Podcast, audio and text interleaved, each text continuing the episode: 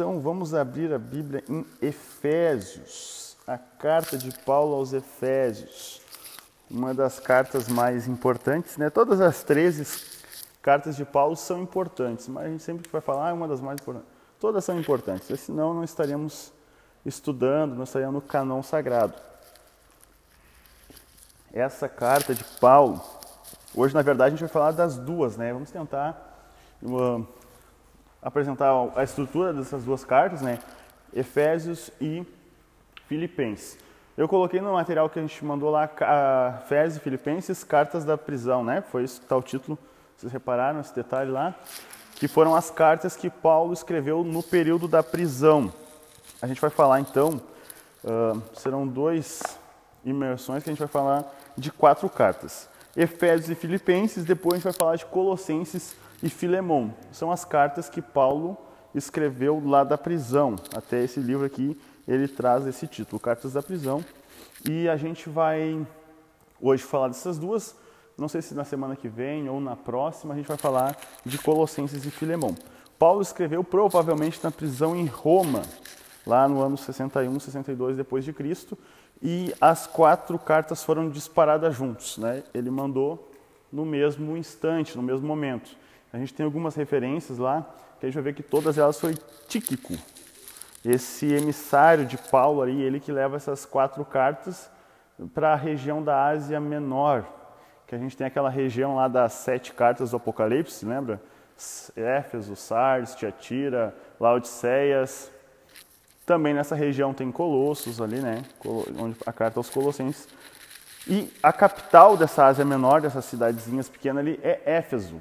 Então, essa carta tem ali no versículo 1 que Paulo se apresenta, né? Eu, Paulo, apóstolo de Cristo Jesus, pela vontade de Deus, escrevo esta carta ao povo santo em Éfeso. Esse em Éfeso não tem no texto original. Isso foi adicionado depois. Mas o que se sabe é que essa carta foi direcionada para essa região. Alguns acreditam que é, foi para Laodiceia, porque lá em Colossenses 4 ele fala de uma carta para Laodiceia. Só que a gente não tem carta do apóstolo Paulo para Laodiceia. Mas entendendo que Éfeso é a capital da Ásia Menor, então, com o passar do tempo, a história, os estudantes né, acabaram, os eruditos bíblicos acabaram atribuindo a Éfeso. Porque, de, de fato, ela foi lida por todas as, as igrejas da Ásia. Então, todas as igrejas da região ouviram, né, foi lida essa carta em voz alta. Então, essa carta de Éfeso né, não tem um, o destinatário explícito no texto original, mas foi adicionado ali, algumas Bíblias de vocês devem ter em cima do Éfeso uma letrinha, um número, explicando que não está no texto original, é por causa disso. Aí, bem, se foi diretamente para Éfeso ou para Laodiceia, isso não vai interferir. O certo é que foi uma carta inspirada por Deus, um texto bíblico inspirado por Deus, para a igreja naquela região, naquele momento. Éfeso e Laodiceia não ficam tão distantes e para nós nos dias de hoje. Perto de... Perto, perto. Eu não... Até eu conversei breve com o Fernando sobre isso. A gente não vai dar muito detalhe geográfico né, nos períodos, porque senão é tomar outro lado. Talvez um outro tema, um outro ano, a gente estude mais. A gente não vai focar em questões geográficas, porque precisaria de mapas, esclarecimento de tempo. E a gente não tem tempo. O nosso intuito é resumir o texto que a gente leu dentro do texto, né, o livro, dentro do contexto que, do propósito que ele foi criado e direcionado por Deus e dentro do contexto do bíblico inteiro, para a gente ter uma noção. Daí, quando se essa carta chegou, vamos dizer, a Éfeso, alcançou então a toda a região, Tá. toda a região porque havia uma coisa interessante na igreja primitiva. Eles copiavam o texto, porque, por exemplo, o pergaminho era caro de se fazer uma carta escrita, ou o papiro, os dois materiais, o couro e o papel, né, o papiro, que é um papelzinho que são folhas cortadas e trançadas bonitinhos para dar o papel. Eles eram caros na época, então não era uma arte tão fácil de fazer. Não era uma coisa que assim, ah, que nem hoje a gente vai lá, destaca uma folha de ofício, escreve e deu, tá pronta a carta na, é, ou digita ali e imprime. É, a gente não tinha essa. Eles não tinham essa tecnologia, então era algo trabalhoso, era algo artesanal. não era qualquer pessoa. Pode ver que às vezes nem todas as cartas Paulo escreveu de próprio punho. Ele pagava alguém para fazer.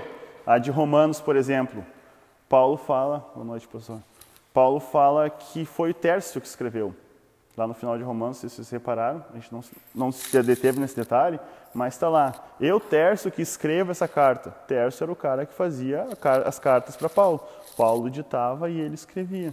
Então, então, muitos textos bíblicos, por exemplo, Jeremias ali, Lamentações, o Baruque era o cara que escrevia. O Jeremias só profetizava. Mas a Imavé até tem uma citação lá que os rolos do livro de Jeremias são queimados, Baruque reescreve tudo novamente. Então, nem sempre o autor é o cara que colocou a mão. Por exemplo, o próprio Samuel deu início ao livro e quem termina foi Gad, Natan, Davi, lá na frente. Então, são esses detalhes, mas não vem ao caso, só para a gente ter um entendimento melhor do que acontece. Essa carta de Paulo, os slides não vamos, a gente não vai passar porque acabou a pilha do, da canetinha, então. É aquela pequenininha, pastor, é aquela. Não, aquela, essa aqui, a mini. Essa pequenininha aqui. Ah, isso aí é é. Pois é, essa aqui não é mas tranquilo. Essa aqui eu acho que dá para carregar, não? É. não sei. Eu não sei. Eu sei que veio, vão ter que comprar umas pilhas dela. Comprar caneta agora. Aí. Deixa aqui, monta para mim, que eu, senão vai cair de novo. Pois bem, o texto Paulo se apresenta como apóstolo de Jesus Cristo pela vontade de Deus. Ele está expressando que é Deus quem escolheu. Isso a gente vai ver ele falando lá em 1 Coríntios, em Romanos. Foi Deus que escolheu em Gálatas, ele também tratou um pouco disso.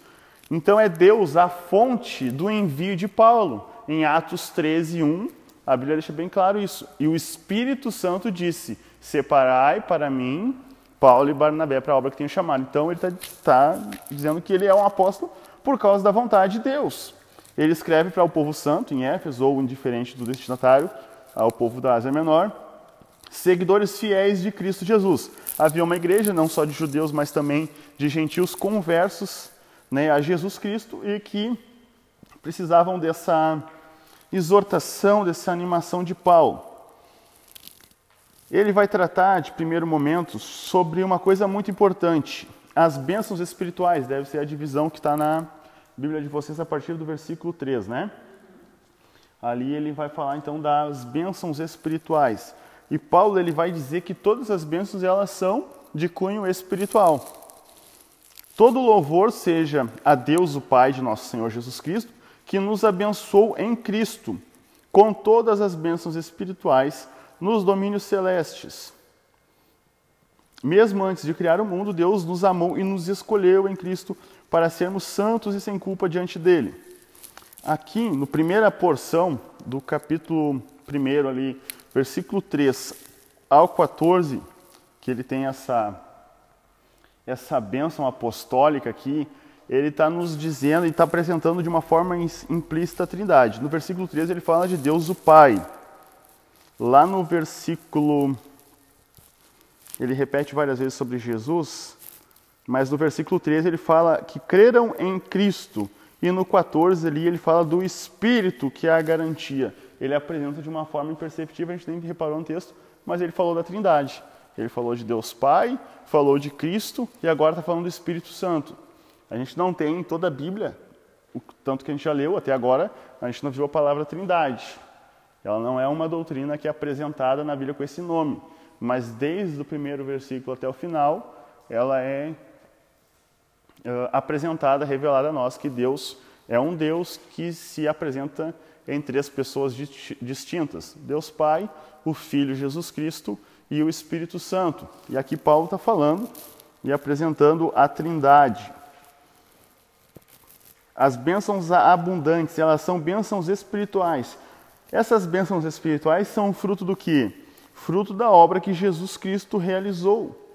Uh, ele vai apresentar três coisas importantes aqui: que nós somos escolhidos por Deus, fomos perdoados ou redimidos por Deus e fomos, né, temos uma garantia, o selo do que vai acontecer. Ele está falando de passado, presente e futuro.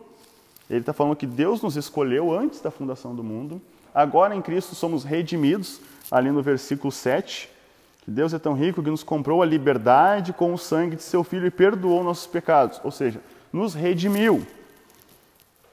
E lá no versículo 13 também ele fala que aqueles que eram em Cristo, ele colocou sobre vós o Espírito, o selo do Espírito que havia prometido. E esse Espírito é a garantia de nossa herança, que é algo futuro. Então ele está falando que essas bênçãos são de caráter do passado, o presente e o futuro. Isso é muito importante. Nós somos então salvos por Deus porque fomos escolhidos, redimidos e temos uma garantia interna, que é isso que Paulo chama de selo do Espírito. Esse selo ele se baseia na ideia do cara que tinha uma uma floresta e fornecia madeiras para embarcações, construção de móveis, casas. O que acontecia? O cara chegava lá e para dizer que aquela árvore era minha, numa grande floresta, ele chegava e colocava o seu selo, a sua marca. A árvore crescia, estava apta para cortar. Quem foi para o Túnel Verde sabe, tem duas empresas, né? Habitasul e Flosul. Duas empresas grandes que fazem isso, que trabalham uh, plantando pinos e eucaliptos para a fabricação de móveis. Eu sei porque meu pai trabalhou nas duas. E lá, nessa floresta, que não é de ninguém, na época de Paulo, o cara chegava, marcava o seu selo na árvore. Quando a árvore crescia, ninguém podia pegar porque tinha o selo dele. Mas quando chegava e ele queria, ah, eu quero cortar essa árvore, ele chegava lá, cortava a que tinha o selo dele e levava, estava apta. Paulo está trazendo essa ideia para o crente, que o crente que foi escolhido por Deus, redimido, agora recebe um selo do Espírito Santo, uma garantia de que ele pertence a Jesus Cristo e de que no dia do Senhor ele vai ter pode ficar tranquilo que ele foi selado e o Espírito Santo, aquele que lá em Romanos testifica que somos filhos de Deus, é o mesmo que nos sela e que nos garante que estaremos com Deus para sempre. É isso que Paulo está nos apresentando aqui. Algo interessante do caráter de Deus no versículo 7. Ele é tão rico em graça que comprou nossa liberdade. Ele fala que Deus é rico em graça. E essa graça não é simplesmente né, uh, dom aqui, mas é a salvação, é a, o benefício que Deus nos dá. Amém? Uh, vamos lá. O capítulo primeiro também aqui, todo ele, vai falar de algo interessante, da nossa posição em Cristo onde nós estamos em Cristo. E aquilo que eu já tratei em algumas aulas passadas, pelo menos uh, por cima, que Deus nos colocou em um lugar celestial, em um lugar espiritual, que a igreja não está apenas no ambiente físico. A igreja não é apenas a instituição, mas a igreja é algo espiritual, é o corpo místico de Cristo. Então aqui Paulo está dizendo que Deus nos abençoou em Cristo com todas as bênçãos espirituais nos domínios, domínios celestiais. E aqui ele vai já começar a tratar em um ambiente espiritual, porque Paulo vai tratar lá no último capítulo sobre os poderes que ele chama de domina, denom, denom, potestades, dominadores do ar, uh, espíritos que agem nas regiões ou poderes que agem nas regiões celestes que a gente conhece isso por demônios, pelo corpo celeste, espiritual que nós não vemos, porém age, agem nas regiões celestes. E aqui Paulo está dizendo que a igreja está em Cristo nessas regiões celestes. A igreja está num lugar de governo com Cristo hoje, né, que Cristo está reinando. Lembra da aula de Mateus? Cristo está reinando, está à destra de Deus, é um sinal de governo divino, de governo de Cristo. Então, a igreja está com Cristo.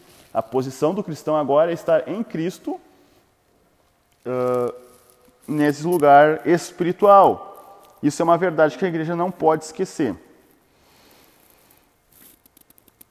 Uh, vamos ver se eu anotei alguma coisa aqui. Isso. Do capítulo 1 ao 13 é a teoria sobre essa posição que o cristão tem em Cristo. Tá? O livro é dividido em duas partes. Três capítulos falando da nossa posição e três capítulos, né, do 4 até o 6, sobre a prática dessa nova vida e, da, e colocando em prática tudo que ele, ele vai explicar teoricamente nos três primeiros capítulos. Tá? Mas vamos por partes. Oi? Da posição do cristão em Cristo, do capítulo 1 ao capítulo 3.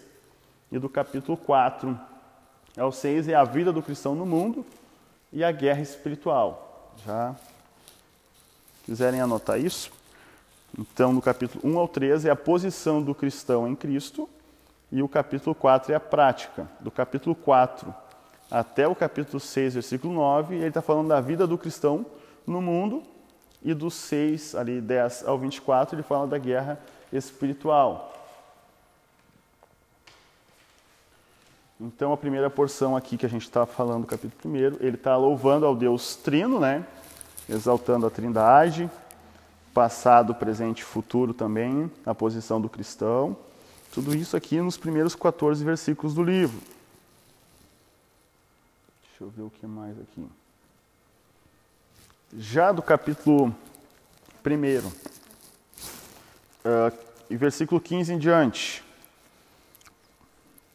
Desde que eu soube de sua fé no Senhor Jesus e de seu amor pelo povo santo em toda parte, não deixo de agradecer a Deus por vocês, por vocês em minhas orações. Paulo tem muito. Diga, Dani.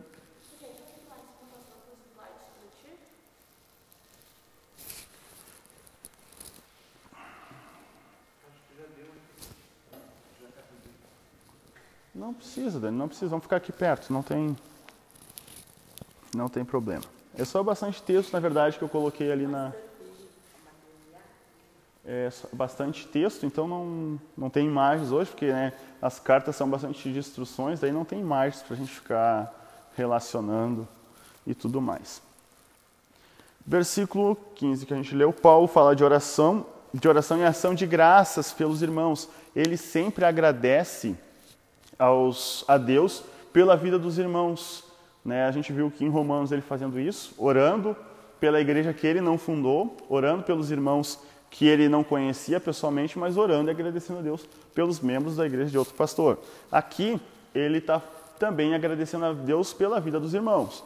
Em Filipenses a gente vai ver isso novamente, ele agradecendo e orando por todos os irmãos, né? por todos os santos. Isso é um, um padrão paulino. Uh, do versículo aqui. Vamos analisar a oração de Paulo, então. Vamos ler novamente. Versículo 17 em diante. Peço que Deus, o Pai glorioso de nosso Senhor Jesus Cristo, lhes dê sabedoria espiritual e entendimento, para que cresçam no conhecimento dele. Oro para que seu coração seja iluminado, a fim de, a fim de que compreendam a esperança concedida àqueles que ele chamou, e novamente, a rica e gloriosa herança.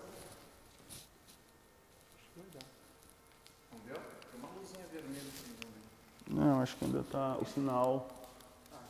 Ah, tranquilo, vamos assim que vai ser benção. Vamos.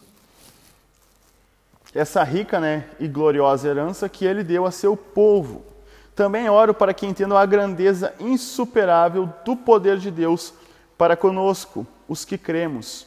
É o mesmo poder glorioso, grandioso que ressuscitou Cristo dos mortos e o fez sentar no lugar de honra à direita de Deus, nos domínios celestiais. A minha cabeça está bem dividida hoje com Filipenses aqui, então eu já estou pensando em falar uma coisa que não é ainda dessa carta. Calma, José. Uh, ele pede para que Jesus, para que Deus, através de Jesus, nos dê sabedoria espiritual, para que a gente né, venha como nós estamos numa posição espiritual, aprendermos a lidar de uma forma espiritual com as coisas. Também entendimento para que cresçamos no conhecimento dele, conhecimento esse que se adquire através da palavra de Deus, orando, intimidade, conhecendo a Deus, porque não tem como entrar numa guerra sem saber o lado que eu estou defendendo e o lado que eu vou atacar. Então eu preciso conhecer e eu preciso entender isso. E também amadurecer, crescer, porque isso é uma guerra que Embora tenha sido vencida por Cristo na cruz, a peleja ainda continua hoje. A vitória é certa que vai ser de Cristo. Porém, o cristão está no meio da guerra e precisa lutar com sabedoria a batalha do Senhor. Oro para que o seu coração seja iluminado, esclarecido, não mais obscurecido, como ele vai falar na frente, mergulhados em trevas, né? mas iluminado, esclarecido, para que compreendam a esperança, a certeza de que aquele que nos chamou de uma forma tão ricamente, de uma forma tão gloriosa, essa herança, que herança é essa? O futuro certo que estaremos para sempre com Deus, como seu povo adquirido. Eu preciso entender essa e absorver a certeza de que eu vou ter uma herança, uma esperança firme. Não algo, ah, Deus vem me salvar, tipo, não tenho certeza. Não, Paulo quer que os cristãos de Éfeso tenham uma confirmação, uma certeza de que tem uma herança com Deus, porque pertencem, porque foram escolhidos por Deus, foram redimidos por Deus, estão selados. Tem que ter essa esperança firme no seu coração, para não agir o quê? De uma forma imatura, achando que não, meu Deus não tem poder suficiente para me salvar e para me fazer triunfar nas batalhas espirituais. Não. Por isso que eu preciso ter isso firme no meu coração. Porque diante da adversidade a gente é tentado ao quê? A, a duvidar do poder de Deus. A duvidar de que Deus é fiel para nos recompensar. E a gente vê em toda a palavra que Deus é o autor e galardoador da fé. O autor e o recompensador. Né? Isso a gente vê em todas as, tanto em Hebreus como todas as cartas de Paulo, essa certeza que ele quer que a gente tenha em mente, que Deus é o que nos salvou, que é o que começou a boa obra e que vai aperfeiçoar. Então, como ele escreveu juntos, a mesma mentalidade lá de Filipenses, de que Deus começou e vai concluir. Parece uma coisa tão óbvia, mas nos desafios do dia a dia, às vezes a gente duvida. Ah, mas não duvida de publicar que não acredita mais em Deus, mas a gente age às vezes pensando que não, que tem que ser na força do nosso braço e que não, Deus não vai fazer, Deus não vai se importar com coisas tão pequenas porque Ele está mais ocupado fazendo outras coisas. E Paulo quer deixar bem claro: não, Deus nos dá uma rica e gloriosa herança, certeza de uma recompensa futura. Também ele ora para que a gente entenda esse amor também oro para que entendam a grandeza insuperável do poder de Deus para conosco, nós os que cremos. É o mesmo poder grandioso que ressuscitou Cristo dos mortos. A ressurreição de Cristo foi a primícia dos mortos, certo? Ele foi o primeiro a ressuscitar, dando exemplo de que todos nós também ressuscitaremos, né, os que já estiverem mortos, ressuscitaremos para estar sempre com o Senhor, certo? E isso é um poder sobrenatural, o poder do Espírito Santo que ressuscitou Cristo. E o cristão tem que ter essa mesma esperança e convicção de que Deus tem poder para, mesmo depois de nós mortos, ressuscitarmos. E Paulo vai tratar isso lá em Tessalonicenses. Depois nós, que estivermos mortos, ressuscitaremos. Lembra aquilo que os saduceus lá nos evangelhos não acreditavam na ressurreição dos mortos, de ter uma vida novamente, uma vida eterna com Deus? Aqui Paulo está dizendo que nós precisamos entender a grandeza desse poder insuperável de Deus que Ele tem para nós hoje e que vai nos ressuscitar futuramente. Porque Ele fez isso com Cristo, que agora está num lugar de domínio, um lugar de honra à direita de Deus, um lugar de governo. Ele está acima de qualquer governante, autoridade, poder, líder ou qualquer outro nome, não apenas neste mundo, mas também no futuro. Lembrando que o governante que Paulo tem em mente é o Nero. Nero é o imperador da época, o imperador que queima cristão. Então, Paulo está dizendo que Deus está acima. Também, e todos os outros, a gente vai ver o Otaviano e Augustus, um outro imperador nessa mesma época, eles eram considerados o salvador da humanidade, considerados o filho de Deus. O imperador era adorado. Então, Paulo está dizendo que Deus, que o Jesus, é superior a qualquer governante porque o contexto dessa região, muitos uh, deviam contas aos imperadores e por isso acabavam adorando os, os, os, os imperadores. O próprio Paulo aqui ele está indo contra. Oi? Eu estou aqui no capítulo 1, versículo 21. Agora ele está muito acima de qualquer governante, autoridade, poder, tanto agora como no, tanto nesse mundo quanto no mundo futuro. Jesus está acima de todo o governo. Porque Deus submeteu todas as coisas à autoridade de Jesus, que é o cabeça de tudo, para o bem da sua igreja. E a igreja é seu corpo. Ela é preenchida, completada por Cristo, que enche consigo, preenche, completa todas as coisas em toda parte. Aqui Paulo está primeiramente apresentando a igreja como corpo de Cristo. É aqui que ele vai apresentar a igreja como edifício e como corpo, né? E Cristo é o cabeça. Essa figura de linguagem é utilizada aqui para a gente entender a perfeição do, da obra de Cristo e para a perfeição da igreja e como ela deve funcionar. Porque um dos temas dessa carta é unidade. Unidade é muito tratada por Paulo aqui, a unidade isso é reflexo daquela oração de Jesus. Lembra Jesus orou lá em João 17? Ele orava para que todos os seus discípulos se tornassem um, para que nós viéssemos andar em unidade.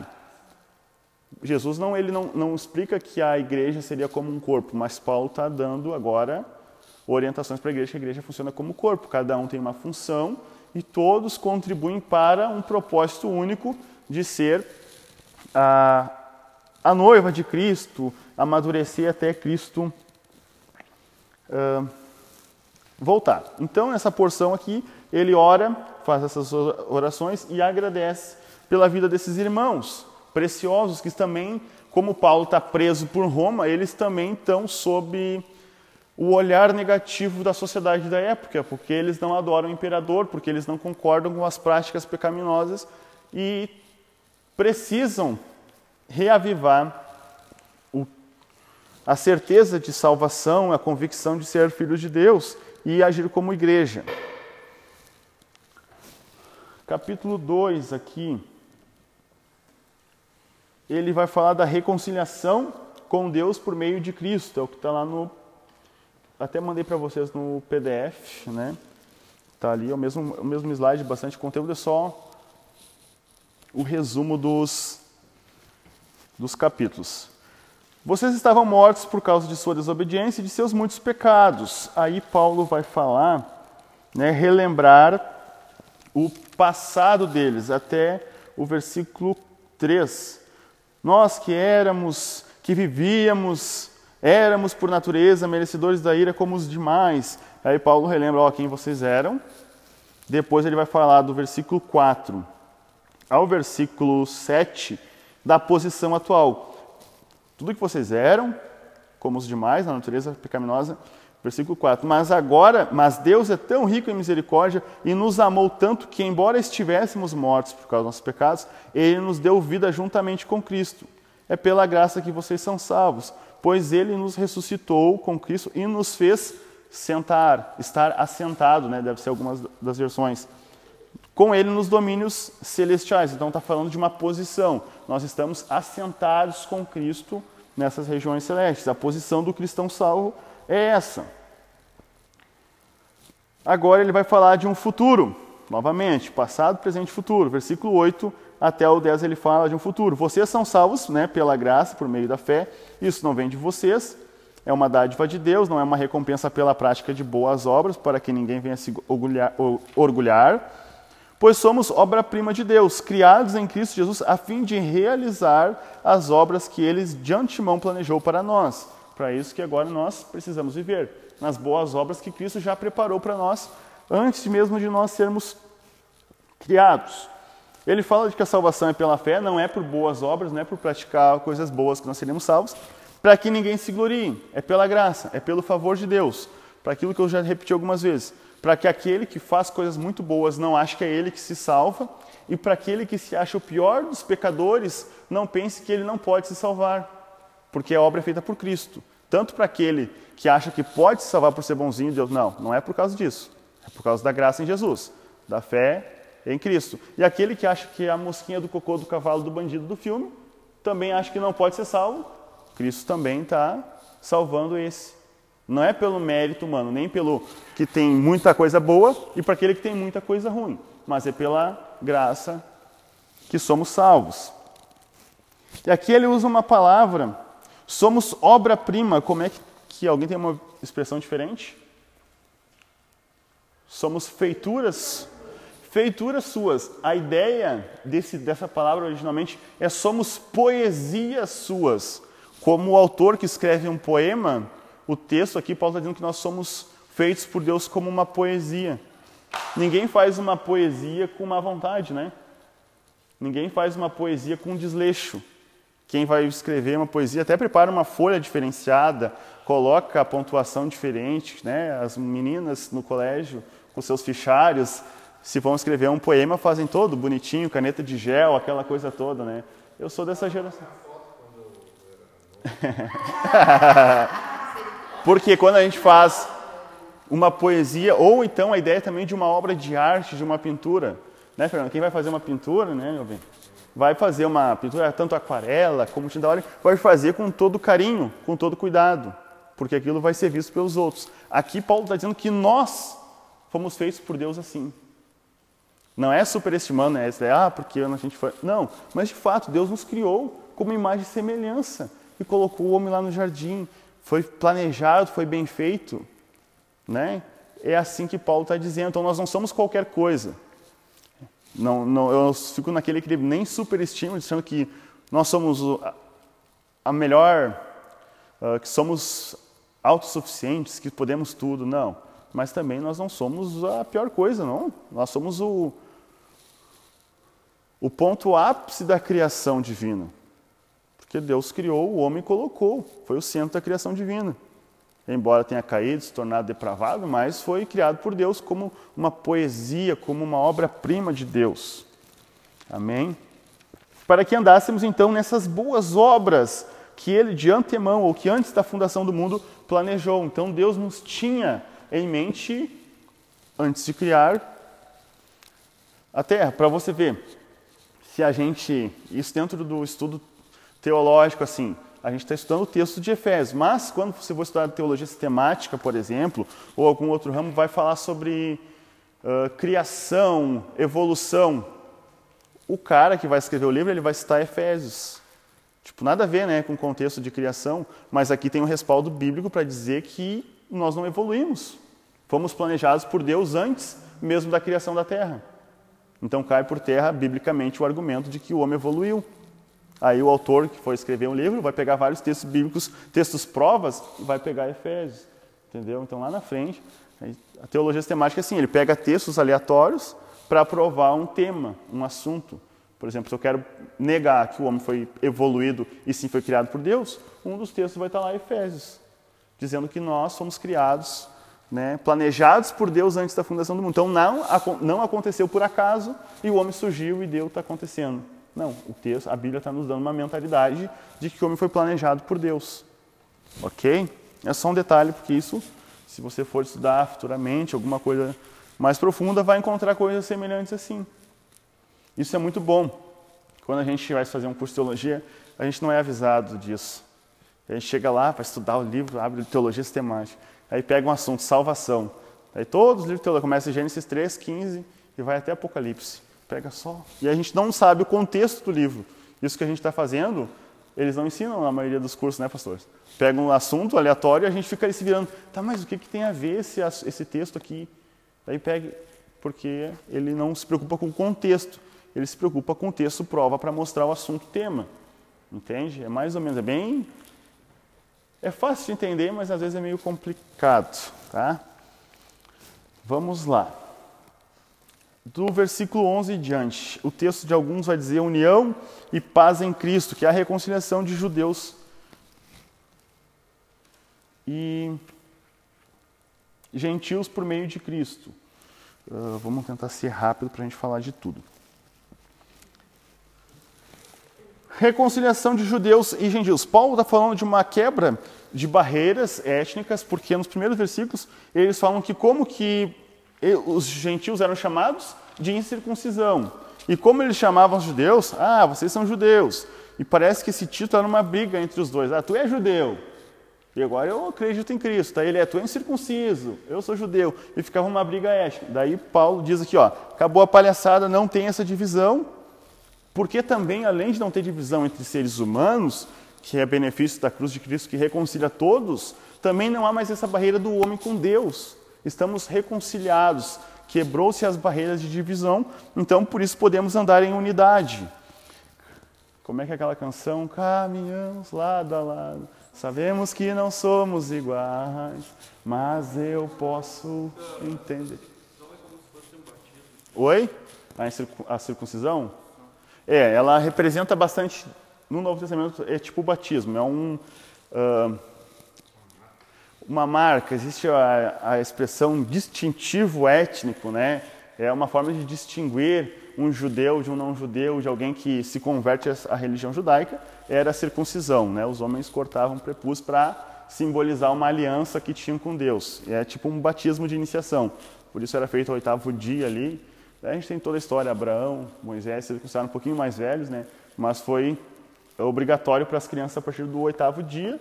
Todos os, praticamente, que a gente tem relatos bíblicos, se circuncidar ao oitavo dia é um sinal de aliança com Deus. No Novo Testamento não tem, não é obrigado ah, a circuncisão, porém a gente vê o batismo tendo esse mesmo peso, que é aquele que se converte ao cristianismo, passa pelas águas, demonstração pública de fé, né? E aí fica mais fácil, porque todo mundo, antes só os homens tinham. Oi. Hoje a nossa circuncisão não é mais no prepúcio, mas é no coração, exatamente. Até o Jeremias, eu acho que cita, não sei se é o Jeremias, que um dia Deus ia fazer a circuncisão, era do coração e não do prepúcio. Pois bem, não há mais essa barreira. Agora ele fala no versículo 12: Naquele tempo vocês viviam afastados de Deus, não tinham o privilégio do povo de Israel e não conheciam as promessas da aliança. Viviam no mundo sem Deus e sem esperança. Ele está falando que aquele que estava fora de Israel, que não estava vinculado à aliança, não tinha Deus. Mas agora nós temos então conhecimento da aliança através de Israel e não tem mais barreira entre judeus e gentios. Agora, porém, estão posição novamente em Cristo Jesus. Antes vocês andavam distante, mas agora foram trazidos para perto, né, reconciliados por causa do sangue de Cristo. Ali no 14 ele fala: Cristo é a nossa paz. Ele uniu judeus e gentios em um só povo ao derrubar o muro da inimizade que separava. Então, através de Cristo não há mais barreiras entre nós e também com, o- com Deus. No versículo 19 em diante, ele vai falar uma coisa interessante, que é onde temos a ideia de que a igreja é um edifício, uma casa. Portanto, versículo 19: Vocês já não são mais estranhos e forasteiros, mas concidadãos do povo santo e membros da família de Deus. Juntos, todos juntos, somos então a casa, edificados sobre os alicerces dos apóstolos e dos profetas. E a pedra angular, a pedra que vai. Era quase um formato de cruz, era a pedra angular que ficava nesse ângulo, que dava sustentação à casa. A pedra angular era a pedra que ficava aqui assim, porque se não tivesse essa pedra, as paredes iriam se quebrar. Imagina a parede sem essa base, ela se quebra. Então Cristo é a pedra angular, que dá firmeza para a construção ficar em pé. Então,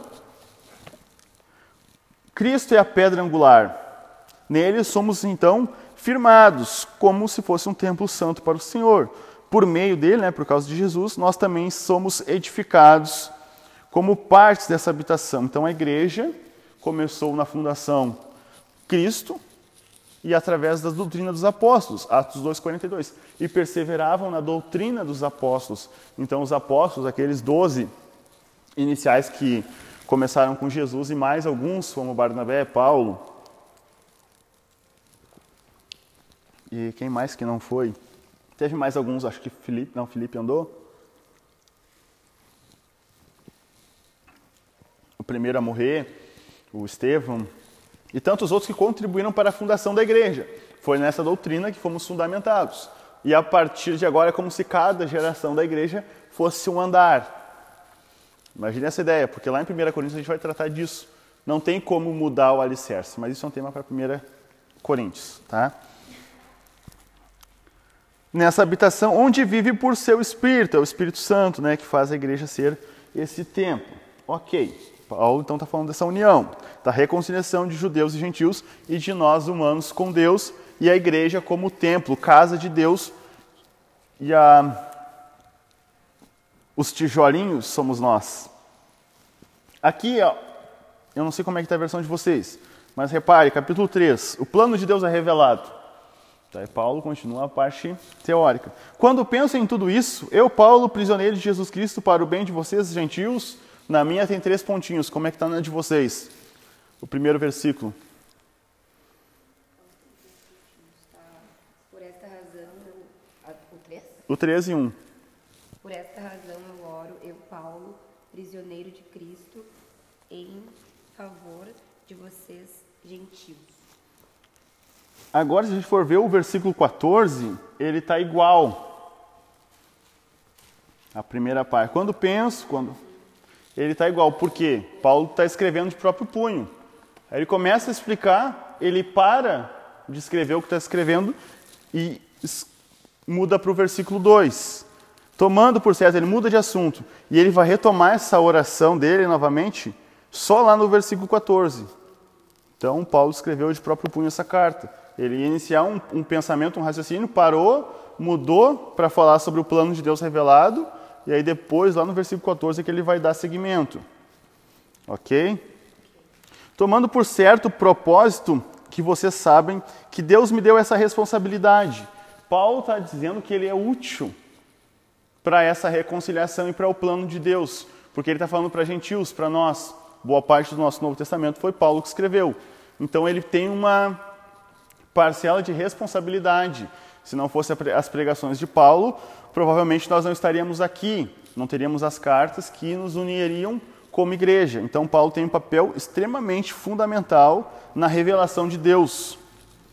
Então, aqui até o versículo 13, Paulo está dando está mostrando a sua função de importância para revelar o plano de Deus para nós. E aí ele vai dando lá, participam igualmente, que nós somos participantes das riquezas herdadas pelos filhos de Deus, lá no versículo 6. Ele fala de tesouros que não se acabam, né?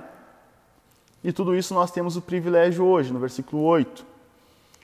Versículo 9, da- 10. O plano de Deus era mostrar a todos os governantes e autoridades nos domínios celestiais quem são esses. Todo o mundo cósmico, tanto os aliados de Deus quanto os contra o povo de Deus e o próprio Deus, né, os domínios celestiais, que Deus queria mostrar para eles, por meio da igreja, as muitas formas da sabedoria divina. Então Deus escolheu um povo do Mário Quintana para mostrar para o mundo cósmico o seu plano. Sabe? Deus está nos colocando na história. Deus está nos. Aqui, literalmente, eu vi uma frase que eu achei muito interessante. É a história da humanidade e parece que Deus está pegando assim, está contando a história e está dizendo assim: "Ah, não, eu estou chamando você para participar da história do mundo. E é o que está acontecendo aqui. Paulo está dizendo que nós fomos chamados por Deus e estamos sendo participantes de uma guerra cósmica e a igreja está servindo para isso. Deus nos escolheu para mostrar para os domínios celestes que Ele tem poder e Ele opera em nossas vidas. Tem uma expressão semelhante, se não me engano, em 1 Coríntios, que Deus, que nós temos nosso tesouro em vasos de barro, né? Tipo um vaso nada a ver, não tem aparência nem formosura, mas por dentro tem um conteúdo precioso. Então, Deus fez isso, escolheu nós, que éramos os mais indignos, e colocou coisas celestiais, coisas espirituais, coisas que o dinheiro não compra, ó. Tesouros infindáveis que estão disponíveis a eles em Cristo, ali no versículo 8. Então Deus colocou coisas que não se acabam dentro de nós.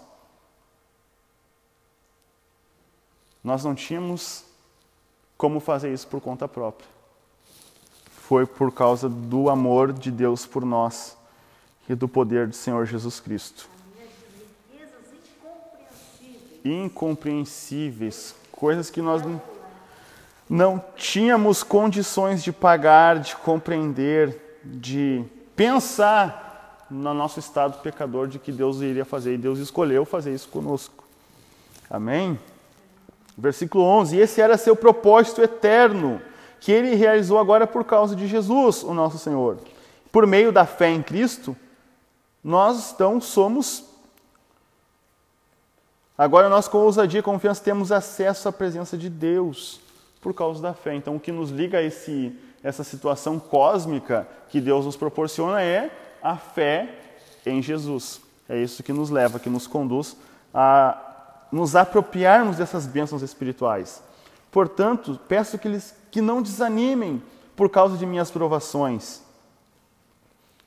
É por vocês que sofro, a honra é de vocês. Paulo está na cadeia, está lutando em oração e instrução para o povo não desanimar. Porque, ah, peraí, Paulo está preso, então logo o evangelho que está pregando não vale a pena. Poderiam alguns pensar. Mas não, a gente tem ideia de que Paulo é o cara aquele da, do Facebook, né, as cajadadas de, do tio Paulo, né, que alguns chamam, que Paulo é o cara que só dá paulada. Sim, de fato tem bastante. É que são verdades que a gente não está acostumado. Mas se Paulo não fosse alguém amoroso, gentil, não teria pessoas, como a gente vai ver em Filipenses aqui, indo na cadeia pagando para ele poder escrever carta e nos instruindo.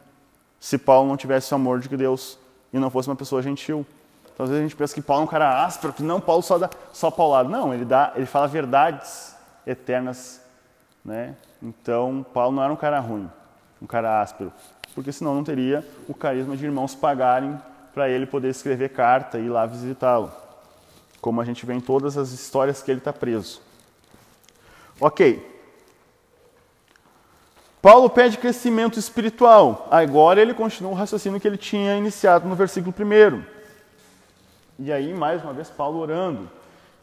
E agora uma oração com uma expressão que a gente usa bastante, pelo menos eu tenho colocado por causa desse livro, é doxologia, ou louvor a Deus, glorificação a Deus ele faz uma oração e, a, e agradece e louva a Deus. Quando penso em tudo isso, o que ele tinha iniciado, eu caio de joelhos e oro a Deus, o Criador de todas as coisas, nos céus e na terra. Peço que, da riqueza de Sua glória, Ele os fortaleça com poder interior por meio de seu Espírito. Então Cristo habitará em seu coração à medida que vocês confiarem, fé nele. Suas raízes se aprofundarão em amor, e os manterão fortes. Também peço que, como convém a todo o povo santo, vocês possam compreender o que?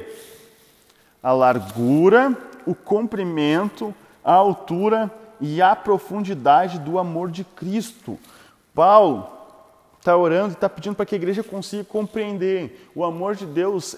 Ele nós não temos como entender a imensidão, mas Paulo está falando de uma dimensão gigantesca do amor de Deus que talvez nós não vamos conseguir entender na sua magnitude.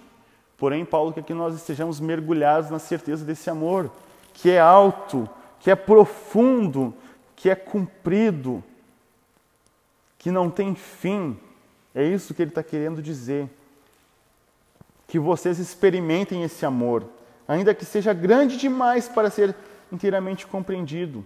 Então vocês serão preenchidos com toda a plenitude de vida e poder que vem de Deus. Se nós queremos ter poder, vencer na vida e ser cheio espiritualmente, precisamos compreender, ter a certeza e ser preenchido por esse amor de Deus. E é assim que Paulo termina a oração louvando a Deus. Toda a glória seja Deus, que por seu grandioso poder que atua em nós, é capaz de realizar infinitamente mais do que poderíamos pensar ou imaginar. A Deus seja glória na igreja e em Cristo Jesus por todas as gerações, para todos sempre. Amém. Paulo nos norteou até aqui falando de quem nós somos em Jesus. Do amor de Deus incompreensível, gigantesco, que nos deu uma posição que nós não merecíamos. Certo? Entendido até aqui? não merecíamos. Agora ele vai para a parte prática do livro, que é uma exortação para que se mantenha a unidade. E daqui em diante, Paulo vai usar algumas vezes a expressão vivam, pelo menos na NVI, a nova tradução vai dizer vivam. As mais antigas, corrigida e atualizada, vão dizer andem. Versículo 1 primeiro. Portanto, como prisioneiro, no Senhor suplico que vivam de modo digno, ou que andem de modo digno, certo? Daqui para frente vai ter algumas vezes essa expressão, que Paulo quer, então, que nós venhamos pôr em prática. O modo nosso de viver, refletindo quem somos e o amor de Deus que fez tudo isso por nós, certo? Então, somos, estamos num lugar que Ele nos colocou por meio da obra de Cristo, né, do, que o Espírito Santo em nós, agora nós precisamos viver. Sejam sempre humi- humildes e amáveis. São características de Jesus. Eu sou manso e humilde. Tolerando pacientemente uns aos outros em amor.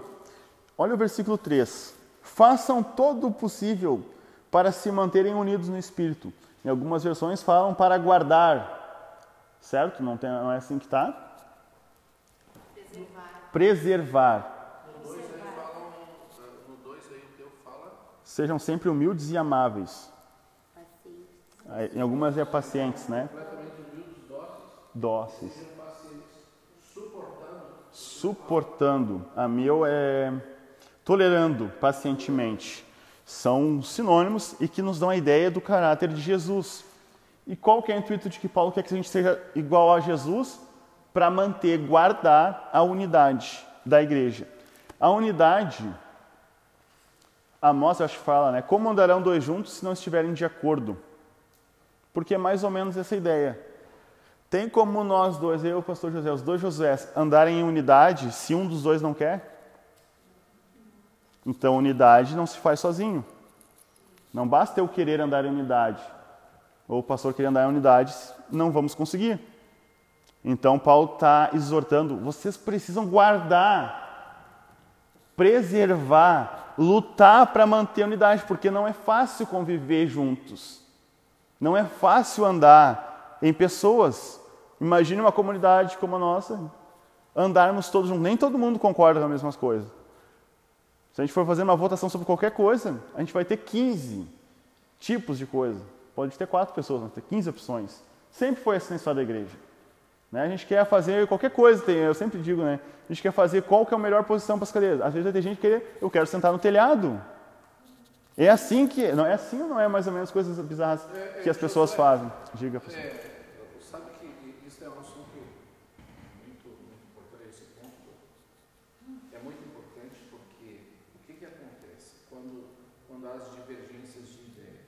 É porque um pensou, veio já com, com o projeto, né? e os outros Vão começar a pensar a partir do momento que ele começa a expor. E daí o que, que acontece? Não há o respeito pelo, pelo empenho daquele que Uhum. projetou, né? E daí, ah não, eu acho que assim não vai ficar bom. Verdade. E aí, por que, que não há esse respeito? Porque faltam as características de Cristo nos cristãos, que é ser amável, suportando os outros. Peraí, se tem, por exemplo, uma reunião, aí o pastor chega com um plano, suportando, olhando, peraí, eu não pensei nisso antes. Não, mas vamos botar a minha ideia. Peraí, isso não é um pensamento de Cristo. Ele pensou, ele calculou, ele planejou? Não, vou concordar, estou contigo, tá certo, vamos, vou trabalhar para te ajudar. Falta humildade de Cristo nas relações no meio cristão, não falando de lá fora. Paulo está falando para a igreja, não está falando para o mundo. A gente tem o hábito de pegar aqui e botar para o mundo. Não, Paulo está tratando de coisas dentro da igreja. As 13 cartas de Paulo é para dentro da igreja, para assunto fechado, coisa nossa. Né? Literalmente, para que tomamos vergonha na cara. Essas cartas paulinas, Paulo escreve, ele vem de um, de um sistema teocrático, não, Não democrático, não democrático. que o povo escolhe, o povo opina. Falou, nós vamos fazer. Né? Ex- O- e o povo sempre quer, a maioria vence. é. Desculpa, Tio. Não, tranquilo, é que só eu não quero perder aqui. Nós precisamos preservar a unidade, mas nós não conseguimos se não for pelo Espírito. Se manterem ou se guardarem unidos no Espírito. Não tem como nós andarmos, podemos fazer qualquer coisa juntos. Nem Rod fez, construiu uma torre, mas foi guiado pelo Espírito? Não. Agora Pedro em Pentecoste, todos unidos no mesmo lugar, o Espírito vem. Então a união, a unidade também precisa ser avaliada, ah, validada pelo Espírito Santo. E é o Espírito Santo que permite isso. Daí ele fala ligados pelo vínculo da paz. E só nesse vínculo da paz a gente vai para outro lado.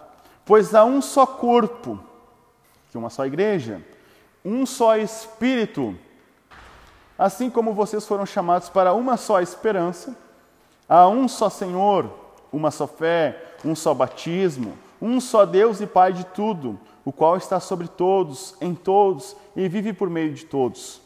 A cada um de nós, porém, ele concedeu uma dádiva por meio da generosidade. E mais uma vez ele apresenta a Trindade aqui. Versículo 4. Um só Espírito. 5. Um só Senhor, Jesus Cristo. E 6. Um só Deus e Pai de tudo. Ele apresenta novamente a Trindade.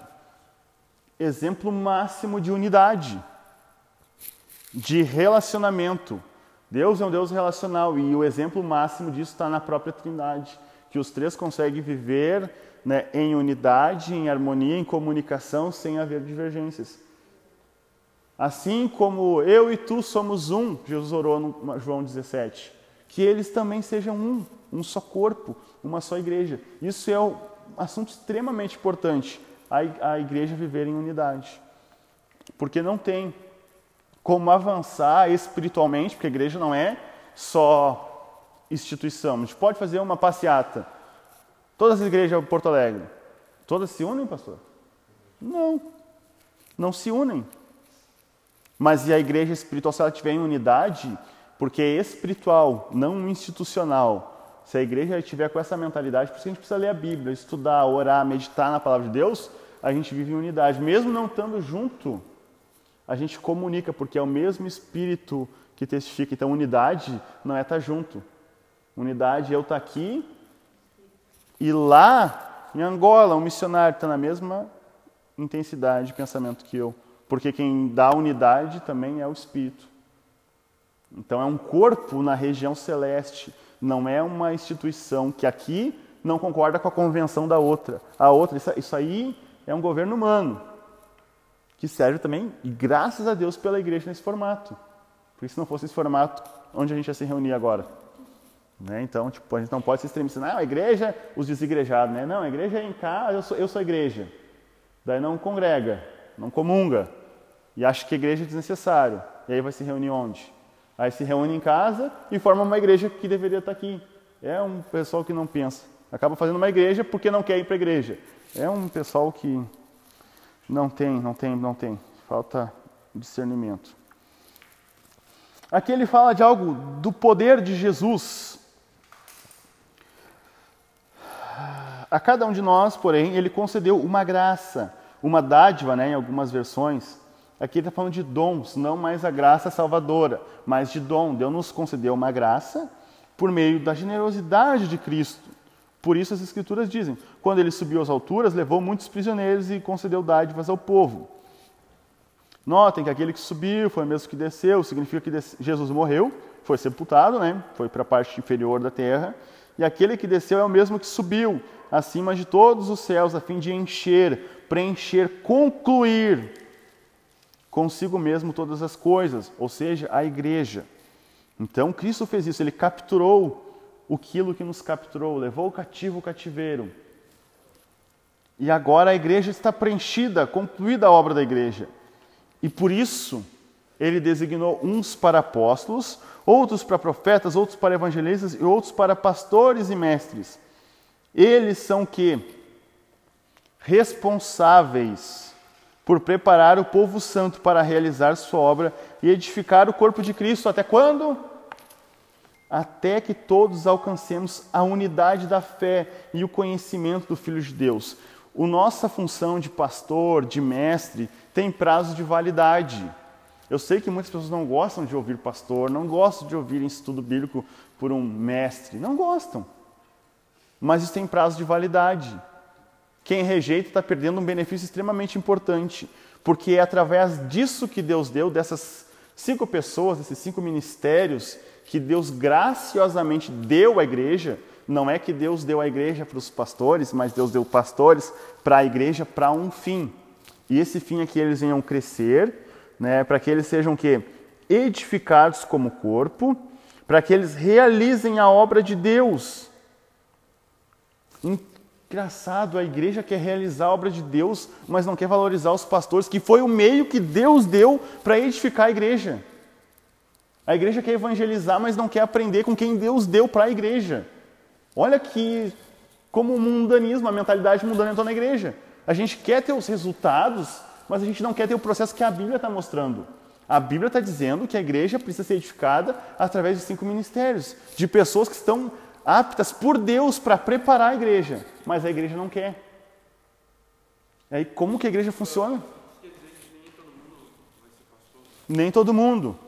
Mas Deus deu graciosamente dons para a igreja, e aqui ele está falando de cinco ministérios, mas em outro texto ele vai falar de dons espirituais, que eles servem para edificar. Edificar é construir. Eu não sou um tijolinho completo nessa construção desse edifício de Deus. Eu sou um tijolinho pela metade. E eu preciso amadurecer partes desse meu tijolinho. E eu só vou conseguir isso com as ferramentas que Deus dá, que são os cinco ministérios e os dons espirituais. Como que eu quero ser uma igreja madura se eu não valorizo o que Deus deu graciosamente? É. Aí a gente vê tanta, literalmente, palha assada, como diz o pastor, e a igreja não cresce, não amadurece. É lamentável, mas é uma realidade que Paulo já alertou lá, ó. E essa igreja de Éfeso, vocês acham que eles conseguiram praticar tudo?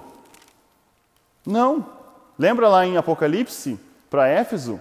Eu sei que tu é muito inteligente, porém tu abandonou teu primeiro amor. Tu sabe reconhecer a quilômetros um falso profeta, mas tu não ama mais. Tu de, alguma coisa está disfuncional dentro de ti. A igreja, eu digo em geral, hoje está disfuncional e a cada bizarrice que aparece, por quê? Porque a gente nega o processo. A igreja, né, a Bíblia foi para nortear a igreja, só que a igreja começa, não, não é bem assim, eu posso viver com o mecanismo do marketing, da administração, e acho que isso é suficiente para gerar uma igreja, para administrar uma igreja. Não. A natureza da igreja é espiritual, certo? Estamos numa região celeste, a posição da igreja. Então ela precisa de coisas espirituais para gerenciar ela, para administrar. Daí eu quero rejeitar a palavra de Deus e me basear no conhecimento humano, porque eu aprendi na minha faculdade que tem como gerenciar pessoas, gestão de pessoas e tudo mais. Nunca vai ser resolvido o problema da igreja, porque o problema da igreja é de caráter espiritual e não material, não filosófico. Por isso que eu amo a palavra de Deus e eu não troco por outras coisas. Então não é todo mundo que vai ter os cinco ministérios, vai ter talvez os dons? É que assim, a, a gente vê aqui que é Deus dando. Outra coisa, por exemplo, Deus, graciosamente, não tem mérito nenhum, me agraciou para poder instruir a igreja. Não foi por mérito meu. Né? Se eu pedi, foi porque eu pedi para entender a Bíblia para mim mesmo. Depois, com o tempo que eu, a igreja que eu congregava identificou em mim que eu fui chamado para instruir. Sabe? Não fui eu que, ah, eu fui chamado, eu vou. Isso é muito. Isso serve para todos os ministérios. Não tem como eu me autodenominar pastor, me autodenominar mestre, me autodenominar missionário. Isso vai dar ruim lá na frente. É sempre a igreja, a igreja que reconhece teu dom. Sabe? Então não tem como eu querer, não, eu, eu vou ser pastor, pastor José, porque eu quero ser pastor, porque eu acho que lendo a Bíblia, eu vi que eu quero e posso ser pastor. Mas a igreja não reconhece. A igreja não me vê cuidando de pessoas. A igreja não me vê amando pessoas. Como é que eu vou ser pastor? Pastor é ouvir, é aconselhar ia dar uma palavra de sabedoria. E muitas mais coisas, mas resumindo. Aí eu não tenho essas qualificações, eu vou me autodenominar pastor. Vou abrir uma igreja por quê? Porque talvez dê dinheiro. ai, ai. Aí se quebra, porque não sabe como é que funcionam as coisas. É, por... A gente nasce, pastor. A gente nasce. Deus prepara.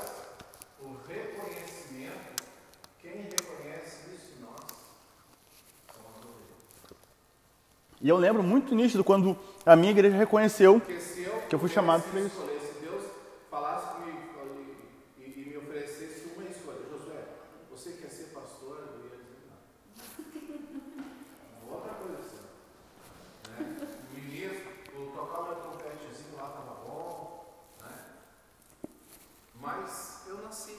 Deus fez assim. Deus deu pastores para a igreja porque ele tem um propósito de amadurecer, aperfeiçoar os santos. A igreja só vai ser aperfeiçoada com as ferramentas que Deus dá para ela. Não tem outra, usar uma ferramenta à parte a isso vai acabar. Sabe se a gente pegar uma chave de, fenda e tentar apertar um parafuso que é Phillips, o que, que acontece? Vai, vai espanar, vai estragar tanto a ferramenta quanto o parafuso. Até consegue ali, sabe? Mas não foi feito para aquilo. Tem a chave certa. Ou pega uma de Phillips que não é da mesma bitola do parafuso. Coloca na parafusadeira para tu ver. Estraga os dois. Então Deus deu ferramenta, deu o meio certo para a igreja crescer. Então a gente tem que ser fiel ao que a Bíblia está nos dizendo. Porque Ele quer que nós amadureçamos, para que não sejamos imaturos como crianças, levados de um lado para o outro, empurrados por qualquer vento de doutrinas e novos ensinamentos. E também não sermos influenciados quando tentarem nos enganar com quê? Com astutas mentiras ou mentiras ardilosas, que é praticamente o que a gente vê hoje. Pessoas imaturas levadas de um lado para o outro procurando, ah, isso aqui é pode, isso aqui não pode, ah, lá é melhor, lá é mais confortável. A gente não vê um mando de maturo? Um monte de gente me. Por quê? Porque estão tentando usar, solucionar o problema da igreja com a ferramenta errada. Em vez disso, e aqui Paulo dá uma chave, a gente não pode só ficar falando de, do que está errado, do que é errado, sabe? A gente fala, aponta, a apologética, a defesa da fé é apontar também o erro, onde está o erro, mas o mais importante é mostrar a verdade, mostrar o verdadeiro evangelho, que é o que Paulo fala. Em vez disso, nós falaremos a verdade em amor, tornando-nos em todos os aspectos cada vez mais parecidos com Cristo, que é o cabeça desse corpo. Porque ele se encaixa perfeitamente. Então, mais do que só ficar apontando o erro dos outros, é falar a verdade. Uh, eu citei uma frase para ti, lembra, amor? Eu não vou conseguir lembrar. De cabeça. Ah, sobre a nota falsa. Um caixa no supermercado, ele não precisa aprender todas as notas falsas que existem no mundo, porque existem diversas formas de falsificar. Ele só precisa ter o contato com a original. E aí ele vai saber o que é falso. Sabe por que é difícil hoje a gente ouvir, ah, isso aqui é verdade? A gente só ouve falar do erro e do que não é certo. Mas se a gente conhecer a verdade, nenhuma das milhares de opções falsas vão nos enganar. Então a solução para a igreja é conhecer a verdade, porque eu sei, peraí, se eu estou firmado na verdade e vem alguém com uma nova, e olha só como isso é reflexo em Éfeso, porque lá em Apocalipse, porque vocês reconhecem de longe um falso mestre, um falso profeta. Eles sabiam discernir, porque eles conheciam a verdade embora eles tivessem perdido o primeiro amor, a paixão por Deus. Mas eles conheciam de longe, sem que aquele falso mestre entrasse no convívio deles. Olha só, eles tinham característica de conhecer um falso mestre. Ah. Viver como filhos de Deus na luz, vivam não como mais como gentios, né, como quem não conhece Deus, mas levados de forma inútil. Uh, vamos ver aqui.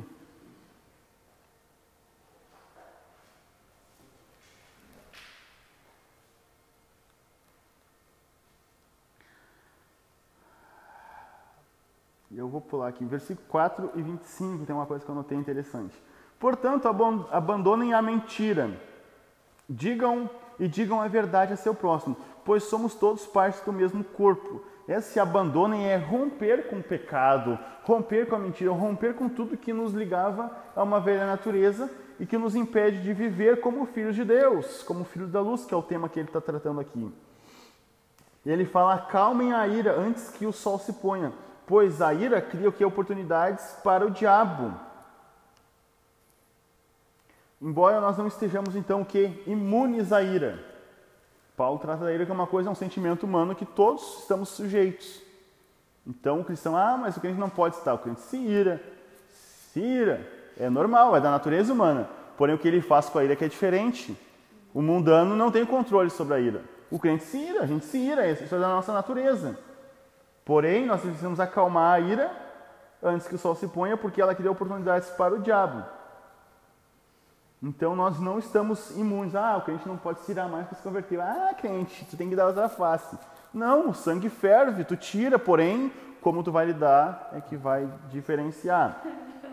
Meu pai dizia assim para lá, ó, para vocês é só dois tapas, para eles não tem É verdade. Agora também, quem for ladrão não roube mais, em vez disso deve trabalhar para ajudar os necessitados. Evitem o linguajar indecente, sujo,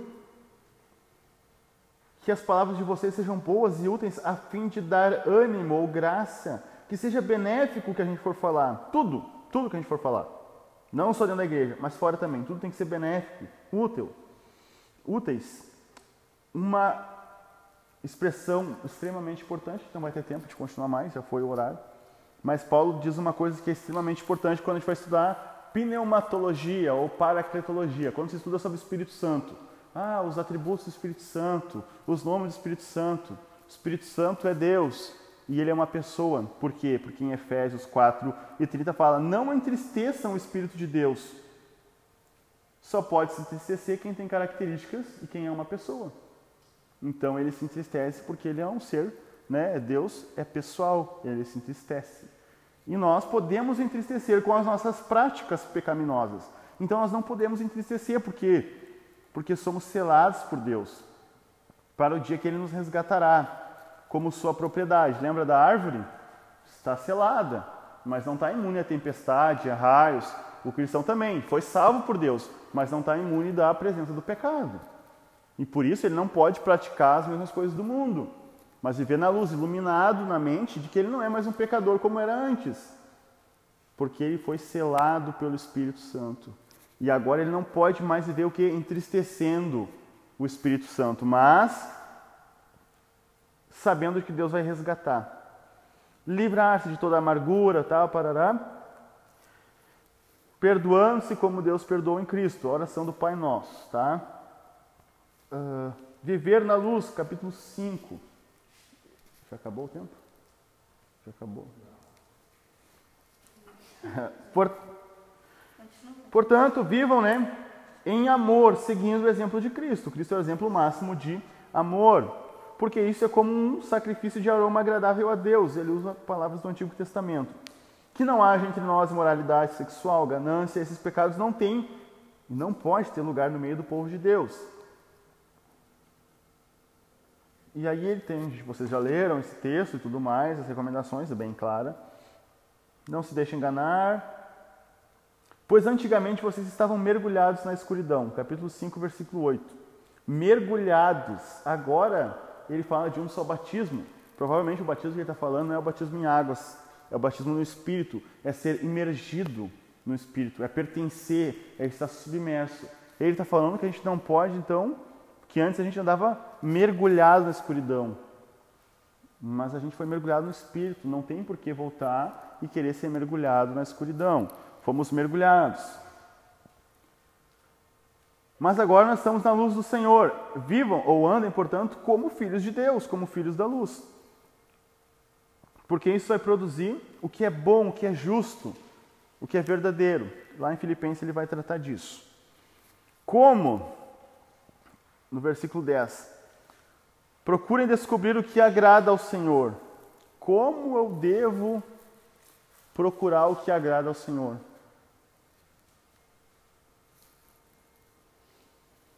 Procurem descobrir como é que está na versão de vocês. Versículo 10, 5 e 10. Aprovando o que é agradável ao Senhor. Aprendam a discernir o que é agradável ao Senhor. Isso é uma obrigação, um pedido para nós. Nós é que precisamos saber o que agrada. Da mesma forma que a gente precisa aprender o que os nossos pais gostam e não gostam, ou o que o nosso cônjuge gosta ou não gosta, a gente descobre como? Se relacionando, ouvindo, eu sei o que a Bruna gosta, o que a Bruna não gosta, porque eu ouço o que ela fala. Eu preciso descobrir o que, que agrada o Senhor. E onde é que eu vou descobrir o que agrada a Deus? Num relacionamento em que eu sei o que está expresso na palavra, no que Ele revelou para mim, eu vou saber. Por exemplo, ah, qual que é a vontade de Deus? Tessalonicenses responde. A vontade de Deus é que vocês se abstenham da impureza pecaminosa, sexual. Deixa bem claro, a gente ora qual é a vontade. A vontade de Deus é que a gente apresente o nosso corpo como sacrifício vivo, santo e agradável a Deus.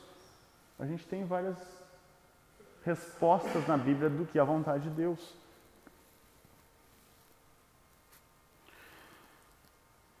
Aí Paulo, já para o final, ele usa a expressão: desperte você que dorme, levante-se dentre os mortos e Cristo o iluminará. Eu preciso me conformar com o estado que eu estou. E se eu me conformar com isso, Cristo vai ser o responsável por me esclarecer e me mostrar o caminho. Eu quero saber a vontade de Deus, eu preciso me inconformar com a situação. Não vos transform, não vos transform, não, não vos moldeis, não vos moldeis, não vos conformeis com o estado do mundo, mas transformai-vos pela renovação do vosso entendimento. Ou seja, desperta. Te inconforma com a situação que está e Cristo vai te iluminar e vai te mostrar o caminho certo. Amém? Daqui em diante é sempre a, a parte prática, né? viver pelo poder do Espírito. Portanto, sejam cuidadosos no seu modo de viver. Não vivam insensato, de uma forma insensata, mas sábios. Aproveitem ao máximo todas as oportunidades desses dias maus. E aí, de novo, ele recapitula: Não haja de forma sem pensar, mas procure entender a vontade de Deus.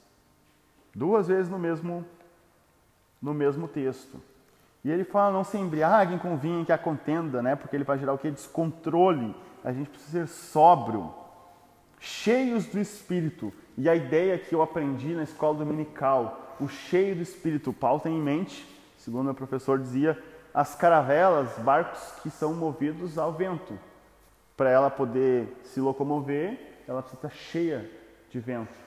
E Paulo está dizendo: sejam cheios do Espírito. É o Espírito Santo que nos leva, que nos conduz, que nos leva a uma vida né, de acordo com o que Deus quer. A gente precisa estar cheio do Espírito Santo, imergidos não mais nas trevas, mas no Espírito Santo, e aqui ele fala de adoração, cantando salmos, hinos e cânticos espirituais entre si e louvando o Senhor de coração com música e tal, e assim por diante. Daí, ele termina falando de adoração, de que eu tenho que ser cheio do Espírito Santo. E ele vai para onde a adoração acontece. Do versículo 21 em diante, ele vai falar de marido, esposa, filhos, que é dentro do lar que acontecem essas coisas, que é dentro do lar que a igreja existia. Não existia igreja fora do lar. Aí ele dá princípios espirituais de adoração e ele começa a falar de coisas de dentro de casa.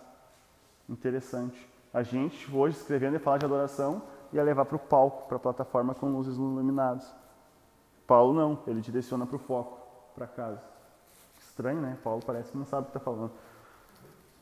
Sujeitem-se uns aos outros por temor a Cristo, no versículo 21. É o título principal que ele coloca. E aí ele dá a função. A esposa tem que se sujeitar, o marido tem que amar, o filho tem que obedecer, o servo, o trabalhador tem que trabalhar como se fosse para Cristo e o Senhor tem que tratar aquele servo de uma forma honesta, porque os dois têm o mesmo Senhor. Amém? Uh, como Cristo amou a igreja, se entregou, então aqui a gente conhece de cor salteado.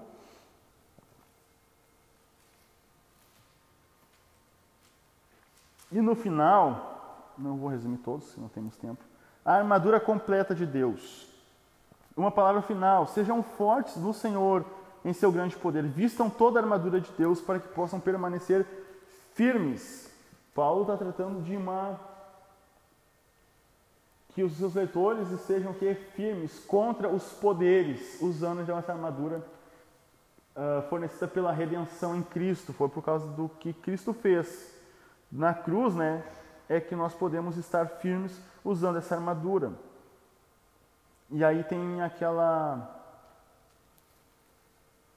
imagem, eu não trouxe, também não está passando, né? A imagem da armadura, do capacete da salvação e tudo mais, o escudo da fé, os sapatos da preparação do Evangelho da Paz, capacete da salvação, e tudo tem o seu significado. Uh, vamos deter aqui, capacete da salvação usem a salvação como capacete. A explicação mais básica disso. Por que, que o capacete é o que representa a salvação, não a justiça, né? Porque onde a gente é atacado com a dúvida de que somos filhos de Deus, de que somos salvos? Na mente. O diabo usou a velha, o diabo age sempre da mesma forma. Deus nos dá arma, arma, armaduras para enfrentar, mas o diabo ele não muda muito a estratégia. Ele sempre vai combater na nossa dúvida. Se és filho de Deus, se tu é, se tu realmente é crente, se tu é crente, por que, que tu é pobre? Se tu ama Deus, tu é dizimista, por que, que tu não tem um monte de riqueza, três carros, duas casas? Ler pensamentos? Não. Oi? Não. A gente pensa que o diabo lê pensamento. Não, não, não tem esse poder, não. Mas aqui Paulo fala de dardos que pegam fogo. O diabo, então, eu li isso em algum lugar, que ele parece nos lançar pensamentos, nos lançar dúvida. Ele não é um ser que a gente né, tem o hábito de dizer que ah, esmaga o diabo. O diabo ele não foi feito né, para a gente estar tá pisando na cabeça dele. Não é um, um cavalo, um jumento na rua, não. É um ser que tem bastante poder, mas não é maior do que o Cristo, nosso Senhor e Salvador, que o venceu na cruz.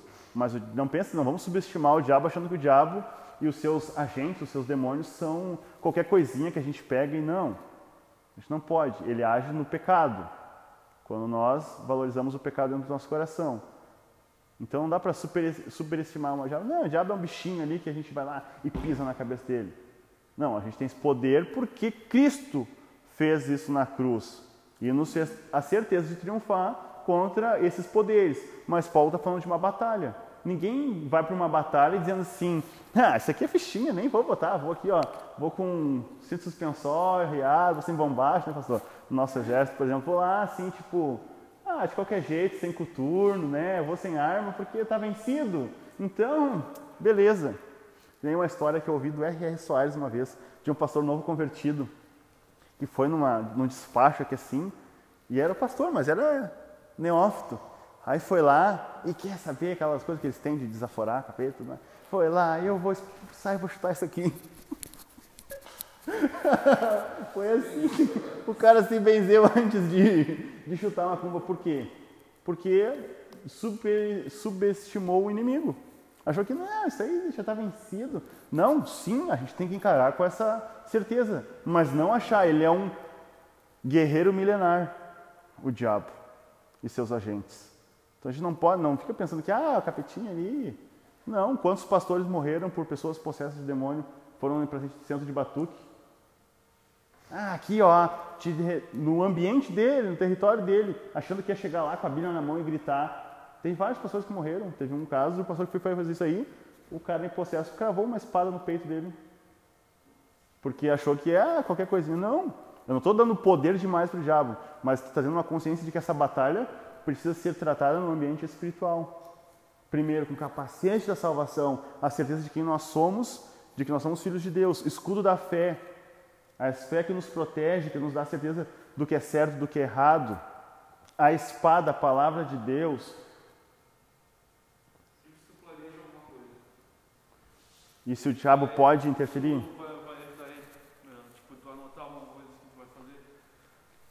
Como assim tu. Não entendi.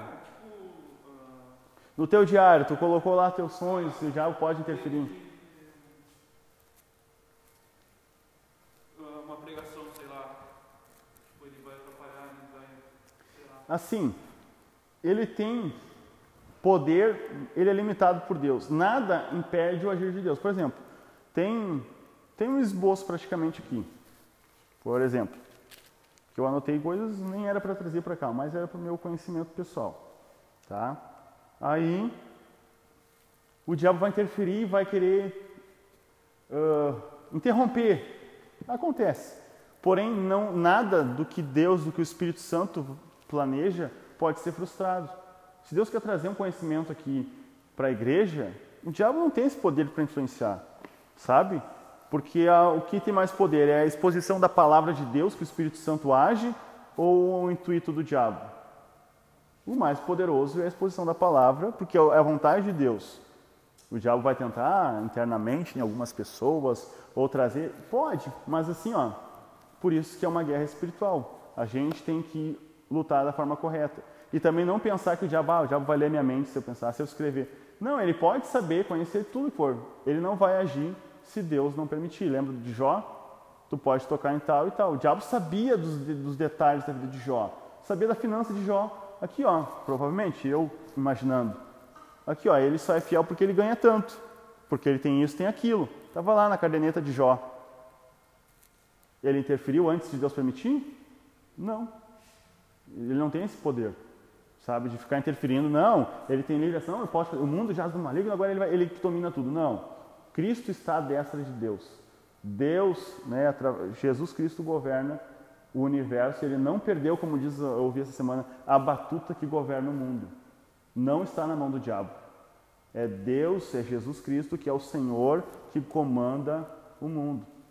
E nós, como seus servos, precisamos lutar essas batalhas firmados com essa certeza com que Ele nos dá.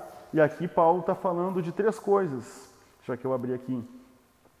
Ele falou que nós estamos numa posição de filhos de Deus, assentados em lugares celestiais, no capítulo 2, lá, na primeira parte. Depois, do na segunda sessão, ele fala andando, vivendo uma vida que glorifique a Deus. E terceiro, agora, para que estejais firmes no período difícil. E isso é receita para a gente ficar firme e resistir e saber que o diabo não tem poder sobre aqueles que são de Deus, aqueles que são escolhidos e salvos por Deus. Então o diabo não tem poder sobre nós. Uma vez salvos por Cristo, regenerados, o diabo não tem poder para agir na nossa vida. Não tem poder. Exceto no caso que Deus permita que o diabo, como Jó, mas à luz do Novo Testamento a gente não vê esse caso. Então a igreja não está debaixo do poder do diabo, é isso que eu quero dizer. Mas a gente não pode subestimar, porque ele está como um leão. Não que ele seja um leão, mas como bradando em volta, tentando achar alguém fraco. Alguém que queira, como a gente leu no texto aqui, viver como se estivesse nas trevas, ou viver ah, praticando a mentira. Por isso que Paulo fala: abandonem, porque você já tem uma nova vida. Abandone a mentira, abandone, rompam com isso. Mas se o cristão quer viver pecando, daí isso vai ser tratado lá por 1 João, lá, 2 João. Quer viver pecando? Daí tu vai estar dando margem para o diabo agir e operar na tua vida. Fora isso, no contexto aqui de Efésios, Paulo está dizendo que a gente tem que nos apropriar da, do que Deus nos deu, nos ser assentado nos lugares celestiais, de que nós venhamos viver uma vida de santidade, uma vida de que glorifique a Deus e estar firmes, lutando, e certo de que essas armas são poderosas em Deus, de que é o Espírito Santo de Deus que faz com que tudo isso funcione. No versículo 18 ele fala: Orem no Espírito em todos os momentos e ocasiões, permaneçam atentos e sejam persistentes em orações por todo o povo santo. Ele fala de oração no Espírito. Essas armas elas são espirituais e precisam estar bem, como diria, né, ajustadas em nós, couraça da justiça. A gente precisa estar cheio dessas, desses princípios. A gente não vai falar de todos os detalhes da, da armadura de Deus que Paulo retrata, mas essa batalha cósmica, ela tem a certeza e tem um vencedor. Tem um final decidido. Como disse o é o fundador da Jocum que diz, né? Eu conheço o fim da história porque eu li o livro. E esse livro a gente sabe que o final, a vitória é de Cristo e do seu povo. Né? Mas hoje a gente ainda está. Eu li um livro hoje que conta uma história da Guerra Civil Americana, de que eles foram e numa colina, um capitão lá de um lado da, dessa guerra da Confederação ganhou a batalha. Tava assim, ó, desarmou o exército inimigo. Fora da colina ali na planície eles não tinham como ganhar. É só que eles estavam tão cansados que eles não tinham como descer imediatamente e acabar com outro exército. Mas a vitória era garantida. Eles precisavam retomar a força para descer. Daí o autor desse livro, ele compara com o que Jesus fez. Jesus já venceu o diabo e os poderes celestes. Já venceu, já venceu. O diabo não tem mais poder. Cristo já venceu e com isso garantiu a vitória da igreja. Mas ainda a igreja precisa batalhar na planície até chegar à redenção em Cristo Jesus. Amém? A gente não conseguiu falar de Filipenses aqui, porque né, é meio normal a gente não conseguir finalizar. Mas a gente vai melhorar isso.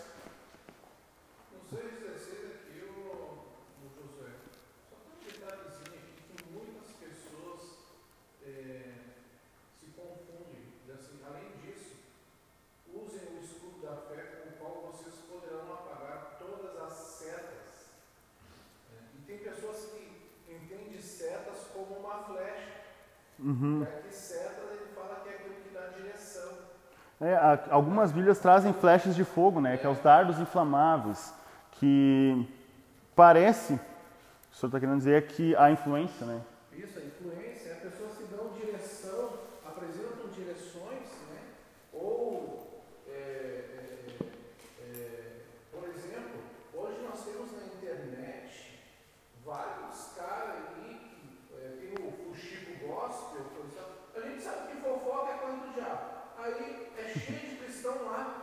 Fofoca gospel. Pra, pra assistir um Chico Gospel, fofoca gospel, é do diabo, não é de Deus. Ah, o pastor falando de tal, fez não sei o quê. Quem está divulgando isso não é de Deus, é do diabo. É porque a palavra de Deus fala que não é para fazer fofoca, não. É. E as pessoas gostam né. Não,